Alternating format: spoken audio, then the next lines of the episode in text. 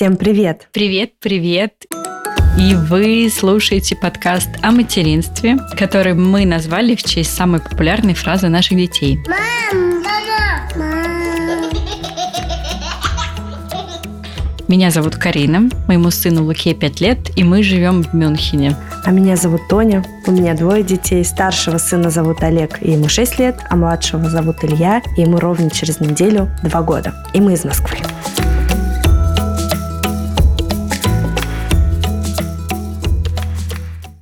Сегодня с Тони записали эпизод подкаста с экспертом, с мужчиной. Честно говоря, у нас такое было впервые. Я думаю, наши постоянные слушательницы знают это, потому что из мужчин у нас в подкасте были только наши мужья когда-то давно. И вот не так давно появлялся чуть-чуть своим голосом наш монтажер Алексей. А тут прям целый эпизод с мужчиной-экспертом. Непривычно, да, Тань? Но нам понравилось, да, Карин?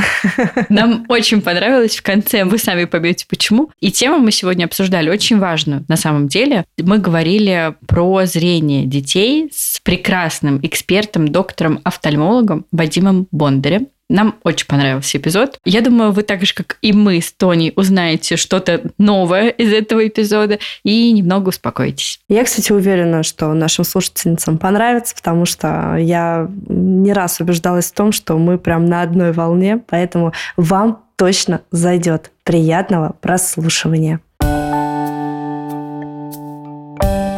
Сегодня у нас в гостях Вадим Бондарь, офтальмолог с опытом работы более 20 лет, специализирующийся на диагностике и лечении редких заболеваний глаз, наследственных заболеваний, амблиопии и косогласия, принимающий детей с нуля до 18 лет. Доктор Бондарь, автор публикаций по офтальмологии, участник и спикер международных конференций по педиатрии а также автор книг «История зрения. Путь от светочувствительности до глаза», книга про зрение для ответственных родителей и «Дальнозоркость у детей. Книга для родителей». Вот такой вот у нас сегодня гость. Вадим, здравствуйте. Здравствуйте, рад. Очень добрый день, наверное, да? Здравствуйте. Слушают нас обычно мамы днем, когда они гуляют с колясками или занимаются домашними делами, но мы с вами встретились вечером. И, Вадим, спасибо большое за то, что согласились прийти к нам. Вам спасибо. И вы знаете, вы у нас первый мужчина-эксперт в нашем подкасте. У нас еще никогда не было мужчины-эксперта, поэтому для нас это тоже волнительный момент. Я надеюсь, не будет хуже от этого ваш подкаст, потому что мужчина. Надеемся, будет только лучше. У нас сегодня к вам очень много вопросов. Мы хотим с вами вами поговорить про зрение детей. Тема такая иногда бывает холиварная. А, мамы очень часто волнуются на эту тему, а еще какие-нибудь бабушки часто что-нибудь говорят на эту тему под руку. И так как у вас большой опыт работы, мы вас сегодня активно с Тони порасспрашиваем как эксперта и профессионала, и человека с таким большим опытом работы. И надеемся, вы не против. Спасибо большое, конечно. И первый у нас такой вопрос будет общий. Расскажите, пожалуйста, вот согласно вашему личному опыту работы, с какими проблемами к вам чаще всего обращаются родители детей? И давайте вот поговорим по возрастам, там, до года, до школьников, и уже какие проблемы у мам школьников возникают.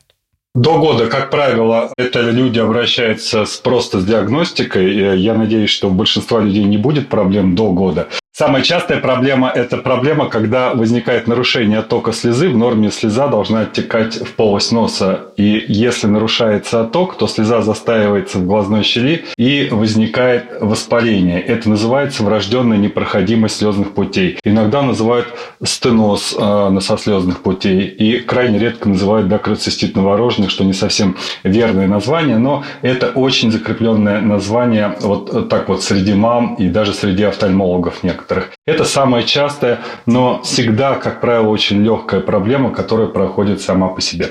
В большинстве же случаев родители обращаются для проверки, чтобы узнать, все ли хорошо у их детей. В возрасте года нужно проверять оптическую силу. Да? Глаз – это прибор оптический, да? у него есть линзы, оптическая система. И с этой оптической системой могут быть проблемы. Поэтому нужно в возрасте около года эту оптическую систему проверить, чтобы там точно ничего не пропустить, что может мешать развитию глазного яблока. Обычно вот такие проблемы. Ну, крайне-крайне редко возникают какие-то тяжелые проблемы, которыми тоже, к сожалению, к нам обращается. Вот про непроходимость э, слезного канала, это действительно, мне кажется, частая проблема, потому что даже вот у моих подруг конечно, не у всех, но у двух детей точно была эта проблема, и так интересно, что они ее по-разному решали. И я действительно знаю, что многих мам это волнует. Вы сказали, что часто это проходит само, но нужен визит к, к офтальмологу. Я правильно понимаю, чтобы он уже сказал, либо это пройдет само, либо там нужна какая-то процедура,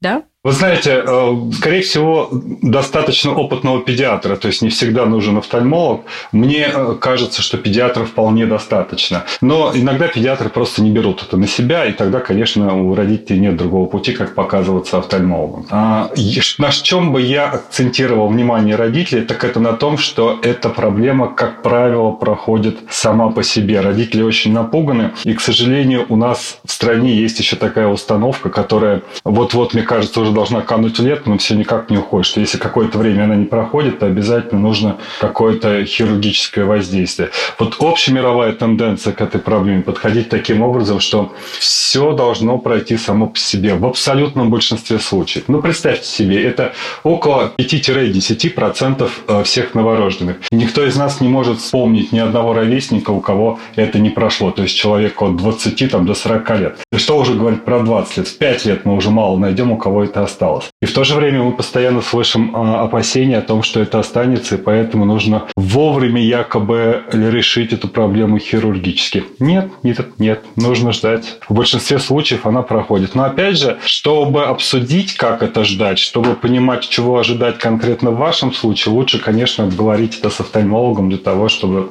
было понятно, что конкретно у вас. Потому что вот чем плоха консультация через телеграм-канал, это тем, что родитель может быть думает, что у него что-то одно, а у него может быть что-то другое. В этом плане совершенно точно. Хорошо, спасибо, что рассказали. Мне кажется, это будет полезно нашим совсем-совсем молодым мамам, слушательницам, потому что, правда, это часто встречается. Так, а у дошкольников? Вот приходят к вам дети уже, получается, от года и до школы. С какими проблемами? Да, нам от года до школы. Вот в год э, желательно выявить, что у вас нет аномалии оптики. Глаз – это оптическая система, в глазу есть линзы. Эти линзы выполняют функцию, чтобы сфокусировать окружающий мир на сетчатку глаза. Ровно так же, как в фотоаппарате на пленку. Но только в отличие от фотоаппарата наш глаз развивается по причине того, что окружающий мир проецируется на сетчатку глаза. Вот представьте, вы принесли ребенка из роддома, подносите его к окну, за окном лес. И вот этот лес проецируется на сетчатку ребенка, но ребенком воспринимается как большое зеленое пятно, не больше. Через какое-то время, в 6 месяцев вы подносите, ребенок уже видит, что это не зеленое пятно, что это отдельные деревья, что у деревьев есть ветка. В год подносите его, ребенок видит, что там есть и ветки, и птицы, и листья, и люди гуляют по этому лесу. То есть это уже далеко не зеленое пятно. Но почему такое развитие происходит? Потому что с момента рождения окружающий мир проецируется на сетчатку идеально четко. И это происходит благодаря тому, что у нас идеальная оптика в глазу. Она идеально прозрачна, и она может спроецировать окружающий мир идеально четко на сетчатку. Вот в год нужно проверить, что она может спроецировать, то есть что по диоптрийности она способна справиться с этим, то есть что там такие диоптрии, которые нам нужны, и это проверяет врач год. А то, что она прозрачна, это вот как раз проверяем до года, в месяц где-то. Я объясню почему, потому что это где-то около 5% всех детей, которые должны по причине того, что есть проблемы в этом возрасте, надеть очки. В год? Ну, примерно, да, в год они должны надеть очки, потому что есть аномалия рефракции такая, которая будет требовать. Аномалия рефракции мы называем аномалией вот этой оптики, именно преломляющей силы, да, которая требует коррекции очков. Иначе будут проблемы с развитием в дальнейшем. А вот в диспансеризацию, в обычную стандартную по ГОСТу входит в год офтальмолог? Я недавно. Входит, да? Входит, по-моему, но я могу ошибаться. Это все так быстро меняется. Я не работал, к сожалению, к счастью, вот, вот в этой системе диспансеризации. А в частных клиниках они иногда копируют какие-то западные системы, либо свои системы диспансеризации. Скорее всего, в год входит, да, и перед школой входит. В год точно входит, и там как раз вот это проверяется все. Да, потом, потом ребенок идет школу, и после школы уже наиболее вероятно близорукость. Но здесь надо сказать, что происходит вообще весь период детства. Весь период детства ваш глаз растет в длину. А рост глаза – это то же самое, что рост близорукости. Но только сначала глаз растет так, что падает дальнозоркость, все дети рождаются дальнозоркими. Дальнозоркость – это не значит, что он вдаль хорошо видит. Русский корень «дальняя зоркость», да, двукоренное слово, портит нам впечатление от слова, потому что люди думают, что это человек, который видит хорошо вдаль. А на самом деле дальнозоркость означает, что это человек, который видит вблизи с напряжением. Но это тоже не полное определение. Дальнозоркость – это просто характеристика оптики, которая говорит нам о том, что человек должен напрягаться и для дали, и для близи. Просто для близи больше, чем для дали. И вот эта дальнозоркость, она в какой-то степени должна быть физиологичной для возраста детей, да, то есть для всего детского периода. И она постепенно снижается. И когда мы говорим, что у нас близорукость началась в школе, на самом деле она росла, шла к этой близорукости и в дошкольном периоде. Просто обычно она начинается в школе. И вот в школе начинается близорукость. Да, близорукость – это когда ребенок видит близко, но не видит далеко. Да, ребенок видит близко, но он не видит далеко. И дальнозоркость, соответственно, наоборот. Нет, дальнозоркость на самом деле ребенок может видеть и вдали, и вблизь плохо. То есть вот он, оно наоборот в каком смысле, что близорукий видит хорошо вблизи, а дальнозоркий видит с напряжением вблизи. Но он и вдаль может плохо видеть. Дальнозоркость не значит видеть хорошо вдаль. Хорошо, хорошо, что мы этот момент разобрали, потому что вот это всегда как-то путается у нас. Ой-яй-яй-яй-яй. Дальнорукость и близоглазость. Вадим, а вот исходя из вашего опыта работы, есть ли какая-то тенденция, что у современных детей чаще проблемы со зрением, чем э, у детей 10 лет назад или 20 лет назад? Да, это описано в исследованиях, что эпидемия близорукости идет последние годы, и это связывают с переездом сельского населения в города, то есть больше такой индустриализации, что связано с тем, что дети находятся в несколько других условиях, чем это было там 100 лет назад, 50 лет назад.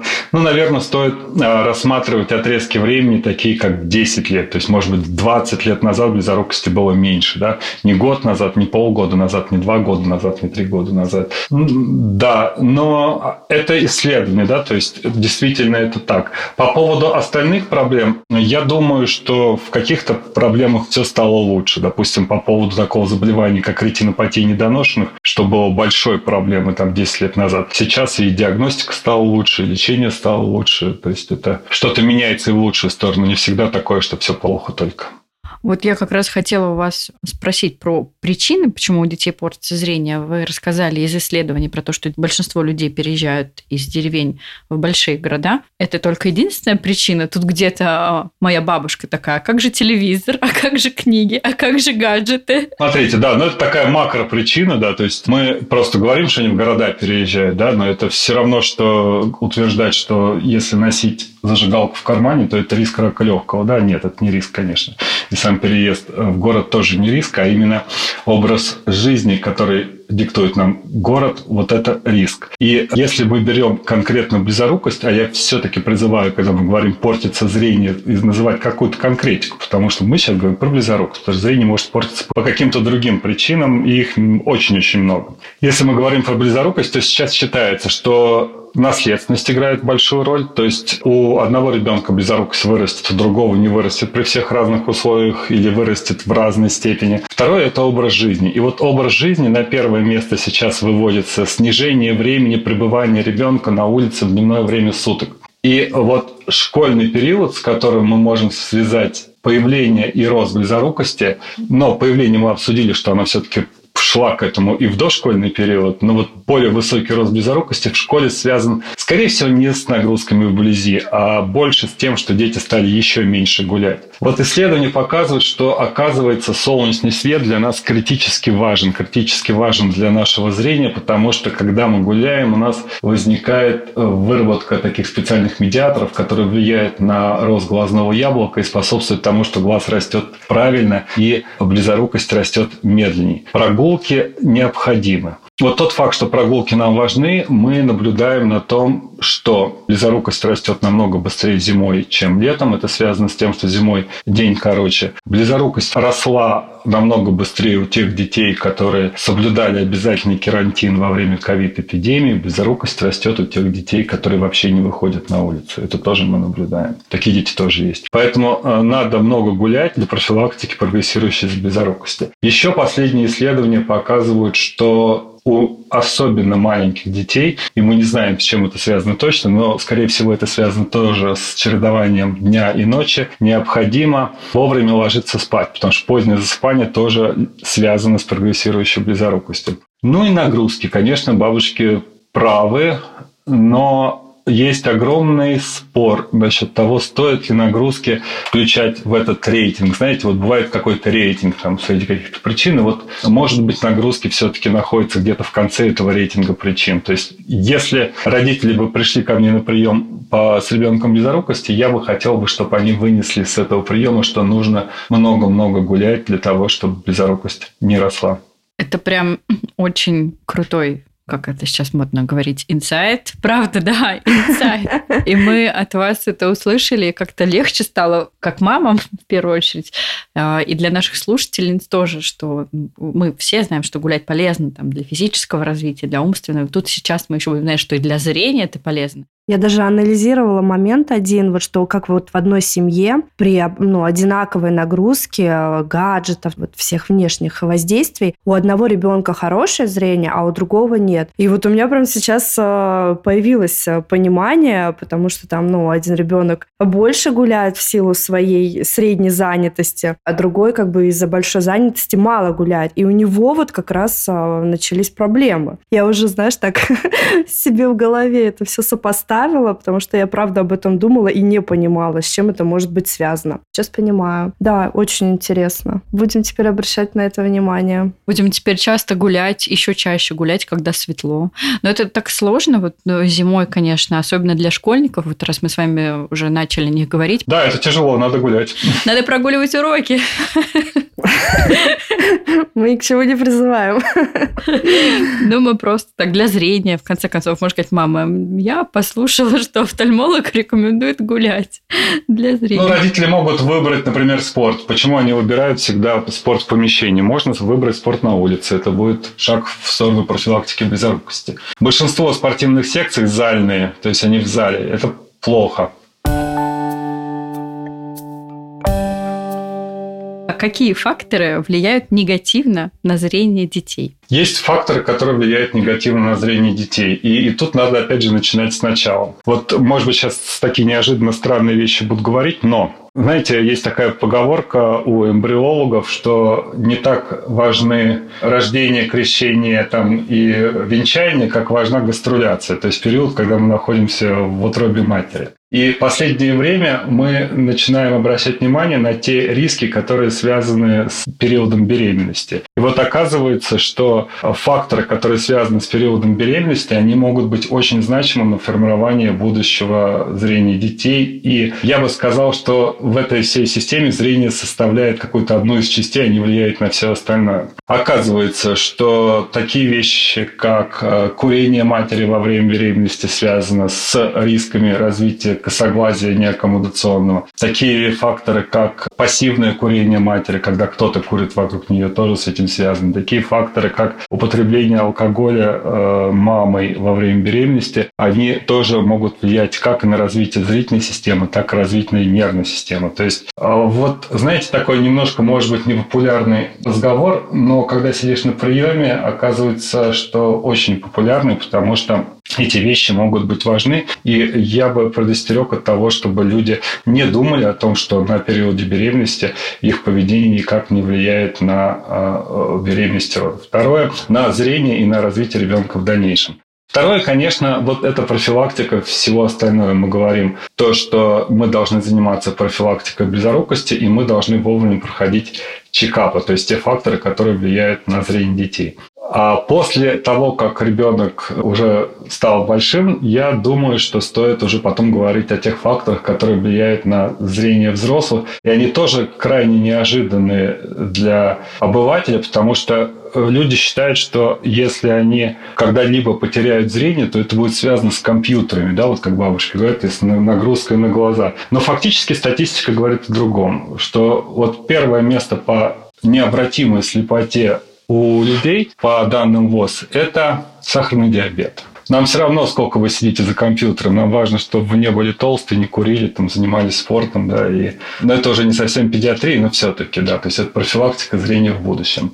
И вот американская, допустим, ассоциация детских офтальмологов выпустила статью детских офтальмологов, да, то есть не педиатров, а выписал статью о том, что мы, родители, должны заботиться о пищевом поведении наших детей для профилактики будущих проблем в будущем, потому что среди американцев в будущем возникают проблемы с сахарным диабетом, который ведет на зрение. То есть видите, как глубоко. То есть вроде бабушки нам говорят, уберите планшет, а американские офтальмологи говорят, уберите чипсы и еще что-то подобное. И это как раз часто к бабушкам вопросы насчет сладкого и чипсов и так далее. И, да, и избыточные калории, займитесь спортом. Поэтому не все так вот на поверхности, да, то есть мы иногда говорим, что пренатальные факторы могут быть более важны, чем факторы, которые потом мы постараемся наверстать. То есть внимание на здоровье ребенка нужно обращать с момента его планирования. Это однозначно так. Интересно, да, правда.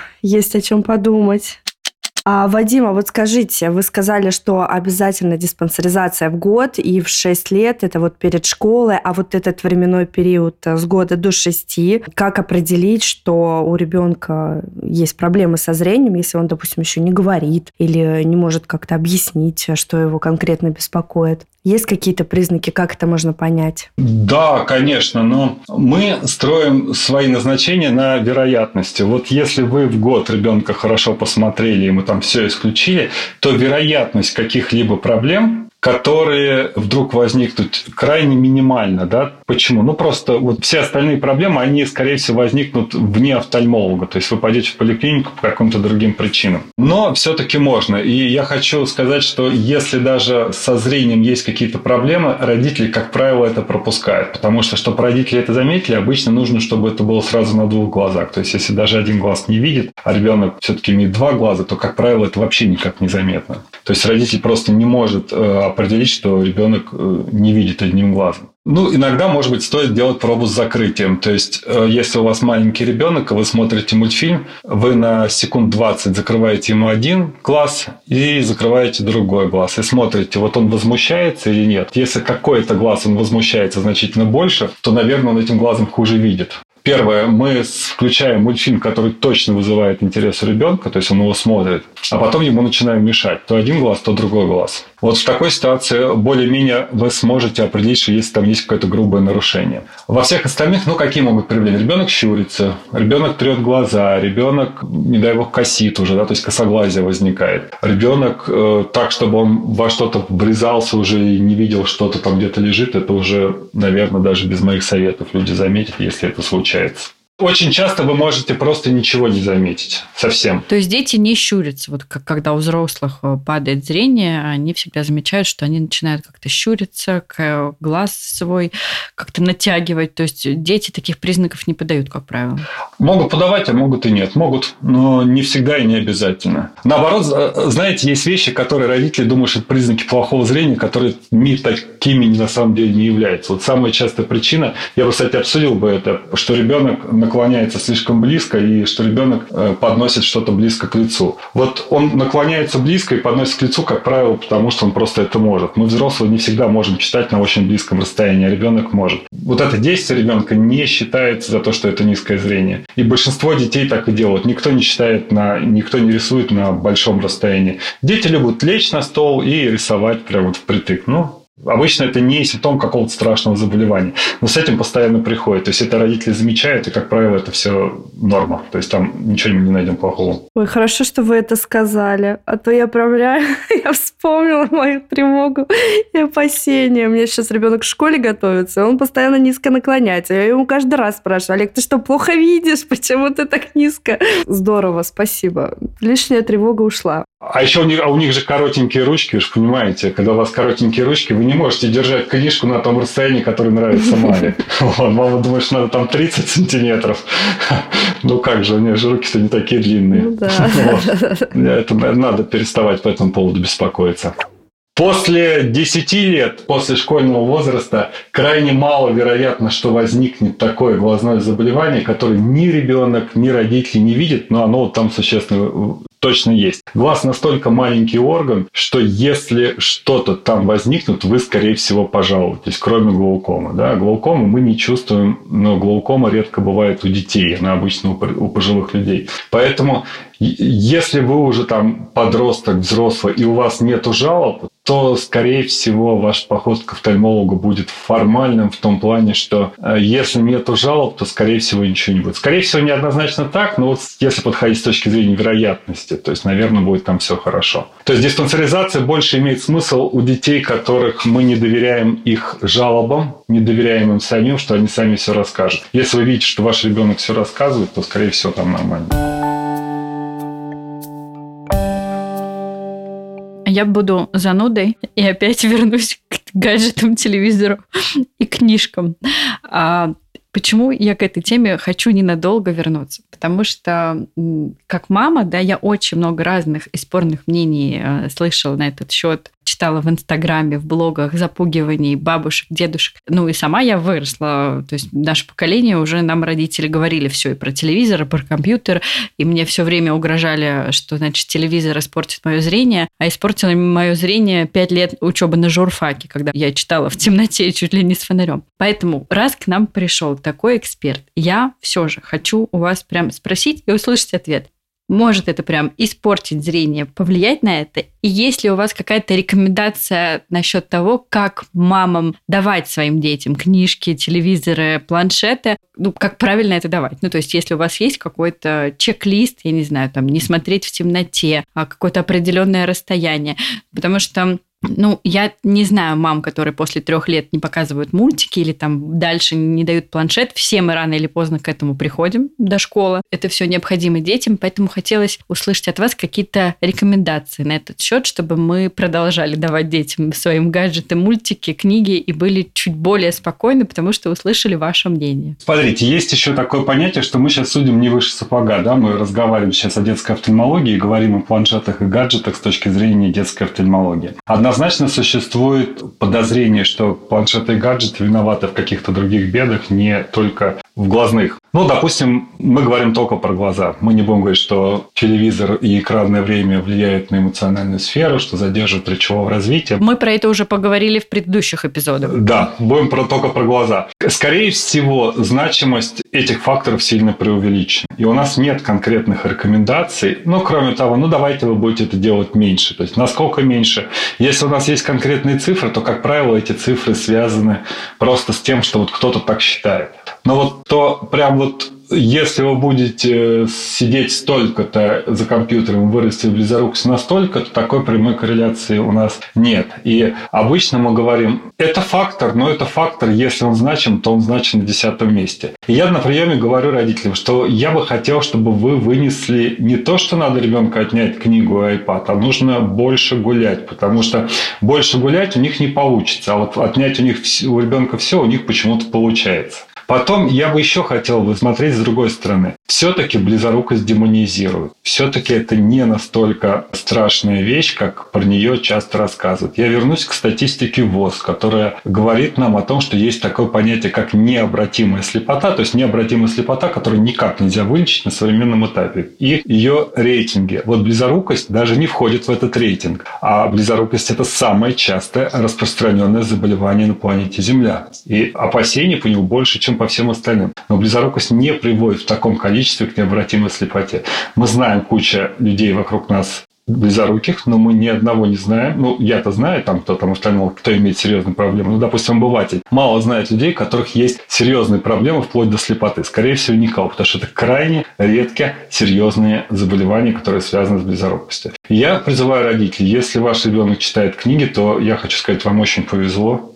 Ваш ребенок вырастет умным и замечательным. Не надо вот всегда сразу все у него отнимать. Пусть себе читает не настолько важен рост близорукости, как важно образование, что он прочтет эту книгу. И компенсируйте это прогулками. Ну вот прям вот злодействовать не нужно абсолютно. То есть это не имеет большого смысла. Это совершенно точно. Вадим, какой вы прекрасный доктор для мам, мне кажется. Да, тут ничего прекрасного, прекрасного нет, просто, ну, правда, вот э, началась близорукость, музыку бросили, английский бросили, ходим по улице гулять. Да, вы все делаете полезно, но у вас было бы минус 3, а вырастет минус 2,5. Разница в полдиоптрии, зато вы и музыку не выучили, английский не выучили. Ну, и что вы приобрели? Зачем это все было?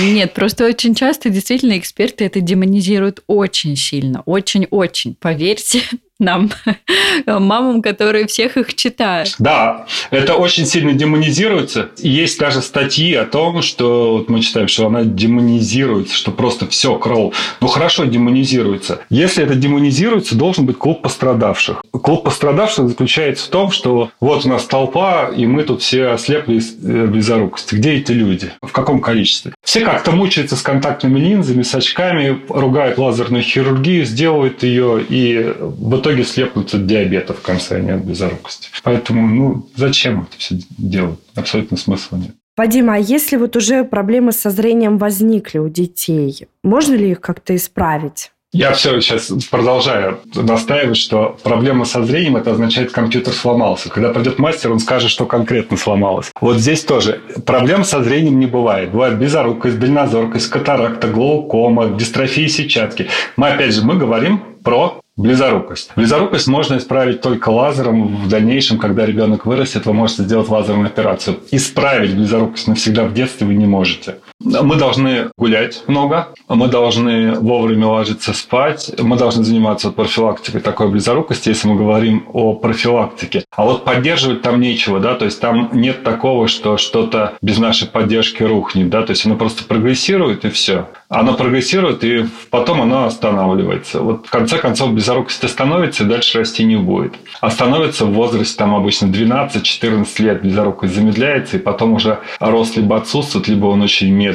И если вы хотите заняться замедлением прогрессирующей близорукости, то это стоит обсудить с доктором, в большинстве случаев близорукость можно не замедлять. Почему? Потому что э, все методы замедления, они достаточно затратны. Не только по деньгам, они могут быть затратны просто по времени и про ну, как бы неудобством для семьи, для ребенка. А близорукость, допустим, не стремится вырасти в большие цифры, а мы будем ее замедлять. Но существуют методы замедления, которые мы можем использовать, которые замедляют прогрессирующую близорукость. Опять же, которые не всем стоит использовать, потому что близорукость может не расти быстро. Может быть, вы, у вас уже большой ребенок, у которого она уже близко к тому, чтобы этот рост прекратился, и опять же не стоит ее использовать. Ну, ну, как оказалось, что не так страшна близорукость, как они все говорят. Вы знаете, да, у нас есть такое поверье у детских офтальмологов, что это какая-то болезнь депрессивная. То есть, вот я занимаюсь редкими заболеваниями, они значительно тяжелее близорукости, конечно. И степень депрессивности от редких заболеваний, которые очень тяжелые, и степень депрессивности от близорукости, которая очень легкая, как правило, она примерно одного уровня. То есть, на прием приходит и папа, и мама. А когда приходят и папа, и мама, это значит, что они контролируют друг друга, это значит, что они придают повышенную важность этому приему, да, и это видно, что они подходят к этому как вот, ну, просто вот что-то очень важное, то есть прям вот важнее нет. Ну, к тому, и опять же, к стоматологу они так не ходят почему-то, а вот к офтальмологу пришли оба. Ну да, тема тревожная. А тут м, вопросы немного из народной медицины. Мой папа у меня все детство а, кормил морковью и черникой, говоря, что это полезно для зрения. Как вы понимаете, к пятому курсу все это перестало работать. У меня была близорукость, но потом я родила ребенка, сделала, как вы говорили, э, операцию на зрение, и теперь я очень хорошо все вижу. Но вопрос мой в чем? Есть такое мнение, что некоторые а, продукты или витамины, они полезны для зрения. А, это правда? Ну, нет, это не совсем правда, либо это относительно правда, потому что э, я точно знаю, что есть диеты, которые полезны для зрения, но не в том плане, что они полезны, что они могут быть профилактикой заболеваний, которые существуют у человека, который, кстати, входит в рейтинг слепоты и слабовидения необратимой. Но это зрелый возраст. То есть это средиземноморская диета, то есть если мы будем питаться вот так, там, по-моему, входит рыба, растительные пищи, морепродукты больше, то у вас э, ниже риск развития возрастной дегенерации сетчатки, чем у остальных. По поводу близорукости нет. Э, можно морковку не есть, конечно, и э, все остальное не будет работать. Ни черника, ни близорукость. Как же витамины, черника форте для детей просто завалены прилавки аптечные. Не будет работать, нет, она не работает. Но правильное питание нужно, но нельзя сказать, что это продукты. Хотелось э, с вами, доктор спокойствия, резюмировать. Значит, мы как родители, какую мы профилактику проводим, чтобы у наших детей было хорошее зрение? Мы много гуляем. Правильно я услышала? все сегодняшнее. Да, мы гуляем много с самого рождения. Ну, правильно питаемся, это вклад, инвестиции такие в, в, в, в далекое будущее, но это правда, да. Угу. Ну, очень хороший, мне кажется, вывод эпизода. И, Вадим, я еще хотела попросить вас, чтобы вы нам рассказали, ну, у меня лично о вас сложилось очень приятное впечатление, я бы очень хотела попасть к такому доктору, поэтому не поделитесь ли вы с нами и с нашими слушательницами, как можно к вам попасть на прием, а, может быть, как какие-то ссылки вы дадите, как вам записаться. Я думаю, этот контакт будет полезен нашим слушательницам. Спасибо большое. Это э, сайт есть vadimbonдарь.ру, то есть ну, меня зовут Вадим Бондарь, vadimbondarь.ru сайт. Там есть ссылки на прием, на расписание работы в клиниках. Любой может записаться и прийти. У меня единственная просьба не записываться во все клиники сразу, потому что это мешает людям другим записаться. Потому что такое у нас бывает, к сожалению. А так, пожалуйста, приходите, конечно. А, а вы в разных городах принимаете детей, да? Москва, Санкт-Петербург, э, Сочи сейчас, да. Ну, это уже, мне кажется, много такая география. Ну да, это связано с тем, что просто, знаете, и работа, и путешествия, и города приятные, ну и пациентам удобно заодно. Мы хотели поблагодарить вас за участие в подкасте.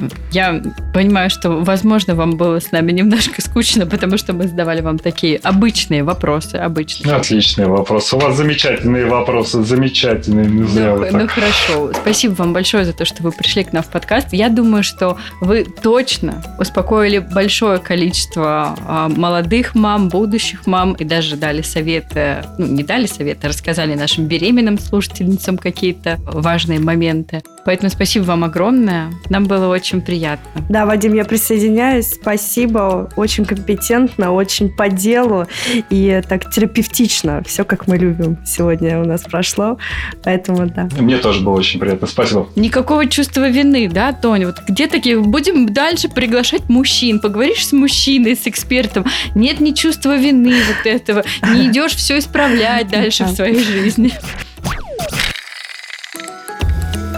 Спасибо, что послушали наш сегодняшний выпуск. А еще спасибо большое, что ставите нам оценки на всех подкаст-платформах. Я вижу, что они а, за последние два выпуска растут. Спасибо, что делитесь своими впечатлениями и эмоциями в комментариях. Мы тоже все читаем. И это невероятно нас мотивирует. Продолжайте в том же духе писать нам и ставить оценки. А еще мы хотели сказать, что у нас на этой неделе выйдет гайд Гайд достаточно полезный. Составляли мы его скрупулезно. Мы подготовили для вас а, список подарков для детей от 0 до 6 лет. Вы можете прям зайти, кто подписан на нас на Бусте, забирайте этот файл. Вы также можете просто отдельным файлом его приобрести и вообще не переживать насчет того, что подарить своим детям, детям ваших друзей, вашим знакомым. В общем, мы для вас сделали классные подборки. А, мне кажется, супер крутых подарков, потому что, ну, правда, подходили очень а, так ответственно к этому файлу. Поэтому забирайте и тоже делитесь своими впечатлениями о нем. Да, мне кажется, этот файл действительно очень классный, и не надо будет ломать голову и насчет своего ребенка, и насчет э, детей подруг, и даже бабушкам можно его сбросить на всякие пожарные. Да, я, кстати, так и делаю. Я вот у меня сейчас у Ильи день рождения, мне все спрашивают, что купить. Я им, правда, скидываю список из нашего гайда, и все, проблем никаких. Так что, если что, виш-лист тоже готовый, как вариант. А почему бы нет? Да, я, я тоже поделюсь им своими подружками с мамами моих подружек, которые всегда спрашивают, что внуку купить. Так что забирайте и покупайте подарки на Новый год или на день рождения. В общем, на любой повод. У вас теперь будет такой список игрушек. Всем хорошего дня. И волшебного настроения. Пока-пока. Пока-пока.